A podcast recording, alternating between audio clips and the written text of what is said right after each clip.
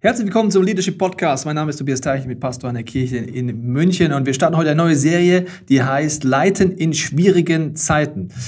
Ich denke, dir geht's genauso wie mir. Die Welt steht Kopf. Man merkt, dass vieles aus dem Ruder läuft. Vielleicht geht's dir auch so, dass du dir Fragen hast, wie leitest du dich selber oder anderen in solchen Zeiten, wo Ängste hochkommen, vielleicht auch unruhige und schlaflose Nächte bei dir oder um dich herum fast schon normal geworden sind. Wie kann ich dort durchnavigieren in diesen Zeiten und eine göttliche Perspektive einnehmen, die mich nicht in Hoffnungslosigkeit enden lässt, sondern in einer aktiven, erwartungsvollen, glaubensvollen Haltung. Und das erste Prinzip, das ich dir heute mitgeben möchte in dieser Serie, ist das Prinzip der Dankbarkeit. Und das ist äh, ein wichtiger Schlüssel Schlüssel. Die Bibel sagt immer wieder, dank Gott in allem oder sagt Gott, was euch fehlt und dankt ihm. Die Bibel hat offensichtlich keinen Widerspruch im Wort Gottes damit, dass mir Sachen fehlen, dass ich Mangel habe und in dem Mangel danke und worshipe, obwohl ich in dieser Spannung bin. Und ich sag mal, in Krisen fehlt uns ja sehr viel, teilweise Perspektive, teilweise Hoffnung, teilweise Geld, weil die Inflation durch die Decke geht, teilweise Weisheit, was auch immer. Und deswegen ist das auch übrigens eine super Übung, die ich dir am Rand hier mitgeben möchte, dass du einfach dir mal eine Tabelle aufmalst. Du schreibst auf die eine Seite, das fehlt mir, und auf der anderen Seite, dafür danke ich. Das heißt, dass du dir aufschreibst, was fehlt dir, was bräuchtest du. Das mache ich immer wieder. Ich habe letztens eine Liste gefunden, die ist äh, zwei Jahre alt. Damals habe ich äh, zu Beginn von Corona reingeschrieben, äh, mir fehlt eine Online-Kirche, ein Pastor, in Starnberg. Mir fehlt äh, alle Sachen, mögliche Sachen habe ich aufgeschrieben, Microchurches und so weiter. Und fast anderthalb Jahre später, zwei Jahre später, ist all das erfüllt worden und ich habe in dem gedankt und deswegen motiviert es mich auch gerade, das so konkret aufzuschreiben. Aber es ist wichtig, Dankbarkeit ist biblisch gesehen kein Gefühl, sondern eine Entscheidung.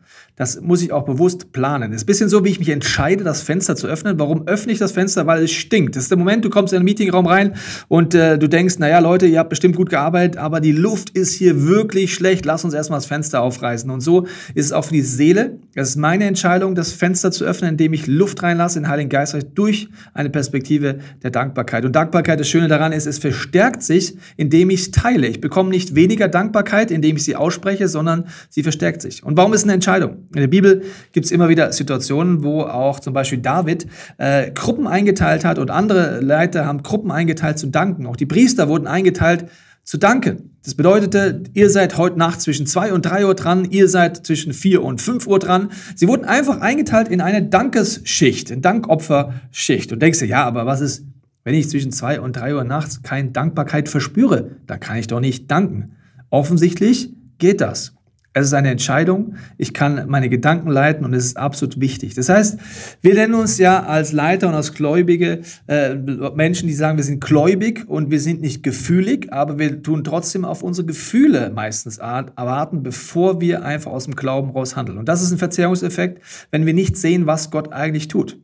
Das ist eine teuflische Perspektive, dass wir nur die Probleme sehen, nur das sehen, was wir nicht haben. Beispiel im Garten Eden sehen Adam und Eva nur den einen Baum, den sie nicht haben und sie sehen nicht die tausende Bäume, die da sind. Deswegen die frische Luft zuzulassen, heißt zum Beispiel bei mir, dass ich mir das auch in meiner Agenda einplane und auch in meiner Familie einplane. Zum Beispiel Sonntagabends komme ich nach Hause, und da bin ich sehr platt nach äh, bis zu vier Gottesdiensten, nach Videoaufzeichnungen, Gesprächen und so weiter. Und ich fühle mich gar nicht dankbar. Ich komme nach Hause, sehe eher die Probleme, bin alle, bin ausgelaugt und ich habe mich entschieden, sich meiner Frau hinzusetzen und ich erzähle ihr, wofür ich dankbar bin. Am Anfang klar, ist das wie so ein Motor, der es anspringen muss. Ich muss erst Sachen suchen. Je mehr ich es mache, desto merke ich, ja stimmt, das war heute und das hat Gott getan. Und ich merke, dass mein Gefühl der Lehre gar nicht stimmt. Und deswegen ist wichtig, als Leiterinnen und Leiter in der Familie auch solche Sachen zu machen, als Eltern zu machen. Wo habt ihr Zeiten am Essenstisch, wo ihr euch erzählt, was Gott getan hat, was ihr mitgekriegt habt. Wir haben auch so ein Setting, wo wir unserem Sohn und gemeinsam erzählen, wo haben wir von anderen Leuten mitgekriegt, dass Gott etwas getan hat, wo haben wir es selber mitgekriegt und wir schwärmen gegenseitig von dem, was Gott getan hat. Und das muss ich einplanen und auch dafür sorgen. Du kannst Feiermomente einplanen. Wir waren letztens mit unseren Angestellten unterwegs auf einer Bustour zu Open Doors, der Organisation für verfolgte Christen. Und auf dem Weg haben wir sogenannte Praise Reports erzählt. Was bedeutet das? Wir haben uns erzählt, was Gott tut. Praise Reports sind in unserer Kultur etwas absolut Zentrales. Es gibt eigentlich kein großes Meeting, wo nicht irgendwie Praise Reports kommen. Das heißt, jemand bereitet das vor, erzählt, was er erlebt hat, wie er Gott erlebt hat und dadurch bleibt wach. Warum tun wir das, was wir tun? Warum lohnt es sich, diesen Preis zu zahlen? Und da nehmen wir auch unsere Familien mit rein, weil es ist so zum Beispiel, wenn du deinen Job zum Beispiel in der Kirche äh, sehr gefordert bist und du bist verheiratet und der Partner sieht keinen Win mehr darin, weil er sieht nur, es kostet, es kostet extra Meilen, es kostet Zeit. An Weihnachten sind wir nicht zu Hause cozy zusammen, sondern dienen in der Kirche und so weiter. Das heißt, auch als Partner ist die Frage, habe ich eine Vision für das, was wir machen? Das gilt auch für deine Firma. Wenn der Partner von deinen Top-Leuten nicht hinter dem steht, was er dort in der Firma macht, sondern nur den Preiszettel sieht, über kurz oder lang, wird die Performance runtergehen. Deswegen machen wir zum Beispiel Stuff and Family Times, wo wir gemeinsam auch wegfahren, wo die Kinder sich kennenlernen, wo die Familien sich kennenlernen, wo man einfach gemeinsam auch dort sich erzählt, was tut Gott und warum lohnt es sich, diesen Preis zu zahlen. Das Interessante ist, in der Bibel heißt es, dass wir den Satan überwinden werden durch das Blut des Kreuzes, das ist vielleicht noch klar, aber auch durch die Kraft des Zeugnisses. Das heißt, indem wir erzählen, was Gott für uns tut. Und ich glaube, das müssen wir auch so ein bisschen mehr lernen im Christentum, weil wir oft uns so ein bisschen charmig, und in Bayern sagt man das, unterwegs sind. Wir teilen nicht so sehr, was Gott tut, äh, aber in der Bibel war es ganz anders. Maria Magdalena zum Beispiel, war bekannt dafür, dass sie die Frau mit den mehreren Dämonen war. Das heißt, selbst in der Bibel heißt das, dass es sie ist, die diese Dämonen hatte. Das heißt, jeder wusste es damals. Woher wusste das jeder? Weil damals nur gequatscht wurde oder weil Maria Magdalena das ganz offen erzählt hat, wer Jesus ist, wo sie herkommt, was Gott in ihrem Leben getan hat und das ständig erzählt hat, sodass jeder wusste, hey, ist krass, die Frau wurde von mehreren Dämonen befreit von Jesus. Und ich glaube, dass das ihr Geheimnis war, übrigens, weil sie das so gemacht hat, meiner Meinung nach, dass sie auch die erste Zeugin der Auferstehung war. Dass Jesus sie ausgewählt hat, das heißt, die durch die Kraft des Zeugnisses ständig erzählt hat, wie groß Jesus, was er tut. Sie hatte als erste Zeugin auch der Auferstehung ausgewählt. Deswegen lass uns das aussprechen, lass es uns nicht für uns behalten, lass uns Dankbarkeit im Team aussprechen, gegenseitig aussprechen.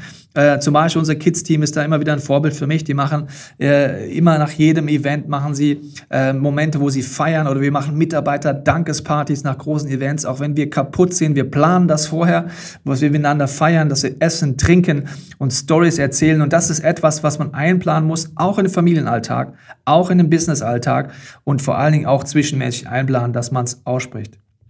In Dankbarkeit gehört es auch dazu, dass wir Gott gegenüber die Dankbarkeit ausdrücken. Das nenne ich am Ende vom Tag eine Worship-Haltung. Weil wenn du Herausforderungen hast, dann kannst du ins Gebet gehen wie so ein kleiner Bettelmönch, der einfach immer nur mit einer Schwere in die Fürbitte geht. Warum? Du siehst die großen Probleme der Welt, du siehst die großen Probleme von deinem Dienst oder von deiner Firma und du gehst zu Gott und sagst ihm, was dir alles fehlt und du bist eher so ein bisschen jammerlich unterwegs. Was bedeutet das? Deine Seele verarbeitet, das ist auch in Ordnung, aber du bist noch nicht so unterwegs, dass du sagst, Gott, du bist auf dem Thron, du sitzt souverän da, du hast einen Plan und aus der Perspektive von diesem Gott, der König ist, und das kann ich eigentlich nur tief im Worship erleben und ihn dort auch finden, aus dieser Perspektive an mit Autorität zu beten und auch zu danken. Warum? Wir bitten Gott oft um Dinge, die er uns schon längst versprochen hat. Also wenn ich meinem Sohn sage, du bekommst äh, heute Nachmittag auf jeden Fall 10 Euro und er weiß, er kann sich auf mich verlassen, dann würde er nicht bis heute Nachmittag ständig kommen, du Papa, kriege ich bitte heute 10 Euro, bitte gib mir 10 Euro, bitte gib 10 Euro, sondern immer wenn er mich sehen würde, würde er sagen, ey, danke, dass ich heute Nachmittag 10 Euro bekomme. Ey, super, ey, danke. Und er hätte die Freude der 10 Euro schon Stunden vorher, warum? Er wüsste, dass er sich auf mich verlassen kann. Mach uns ein Beispiel. In schwierigen Zeiten beten wir oft, Gott, sei bei mir heute oder sei bei meiner Familie. Gott hat uns schon längst versprochen, dass er bei uns ist bis ans Ende der Welt und dass er bei uns sein wird. Also kann ich beten, danke, dass du heute bei meiner Familie bist. Und du wirst merken, diese dankbare Perspektive, wo du die Versprechen Gottes aussprichst, verändert deine ganze Perspektive und dein Mindset und auch dein Gefühl. Oder du betest, danke, dass du nicht über meinen Glauben gehst, sagt die Bibel. Ich fühle mich zwar gerade so, als würde es über meinen Glauben gehen, aber du hast gesagt, du wirst das geknickte Rohr nicht zerbrechen, den Clement Docht nicht auslöschen. Du hast gesagt, dass du nahe bist den zerbrochenen Herzens bist und dass du dort wohnst in meinem Zerbruch. Ich danke dir, dass das so ist. Und wenn du die Versprechen Gottes anfängst auszusprechen, wirst du merken, wie deine Seele anfängt zu atmen. Weil sonst sind es Sorgen und Ängste, die dich bestimmen. Und Sorge und Ängste bedeutet am Ende vom Tag, ich stelle mir gerade eine Zukunft ohne Gott vor. Weil egal was auf mich zukommt, wenn Gott da ist und ich weiß, er ist da und er hat ein Ziel und er hat einen Plan, kann ich selbst in den schwierigsten Momenten wissen, Gott ist bei mir. Und ich muss im Endeffekt keine Angst haben. Das lerne ich zum Beispiel von unseren verfolgten Geschwistern weltweit, die einfach immer tiefer erleben, wenn sie sich dem aussetzen. Das heißt, dass ich selbst im Gefängnis, selbst im Leid oder im Tod Gott da ist, wenn ich ihm einfach diesen Raum gebe in meinem Leben. Jeremia 17 sagt, verflucht ist der Mensch, der sich auf Menschen verlässt. Und er ist wie ein verdorrter Strauch in der Wüste, der nichts Gutes kommen sieht. Gesegnet aber ist der Mensch, der sich auf Gott verlässt. Er ist wie ein Baum gepflanzt an Wasserbäche. Durch eine dankbare Haltung, was mache ich? Eine dankbare Haltung gegenüber Gott heißt, ich verlasse mich am Ende vom Tag auf Gott, auf sein Wesen, auf sein Handeln, auf seine Versprechen und ich, verhalt, ich, ich verlasse mich nicht auf mich selber. Und deswegen werde ich durch diese dankbare Haltung, indem ich die Versprechen Gottes anfange zu beten, indem ich seine Spuren entdecke, indem ich es als Entscheidung in meinem Leben hervorbringe, indem ich eine Kultur schaffe der Dankbarkeit in meinen Teams um mich herum und in meiner Familie, werde ich auch eine glaubensvolle, dankbare, auf Gott gerichtete Haltung haben und so erleben, dass ich nicht wie ein verdorrter Strauch bin, der nichts Gutes kommen sieht, wenn er nach vorne gut, sondern dankbar sagt, ich werde selbst in der Dürre Frucht bringen. Und das wird im nächsten Podcast ein wichtiger Punkt sein, dass selbst in Dürrezeiten gerade dort die meiste Frucht auf uns wartet. Abschließend möchte ich noch einen Zukunftsforscher zitieren, Matthias Hawks. Er hat, wurde gefragt, äh, warum wir denn tendenziell nicht so eine dankbare Haltung haben. Und er hat gesagt, wir haben immer das Gefühl, in der gefährlichsten aller Zeiten zu leben. Was meint er damit? Die Welt ist immer gerade jetzt am Abgrund gefühlt für die Menschheit und wir müssen uns immer in der gefährlichsten aller Zeiten fühlen, sonst fühlen wir uns nicht bedeutend genug. In Wirklichkeit ist die Welt immer gefährlich, risikoreich und am Ende tödlich gewesen.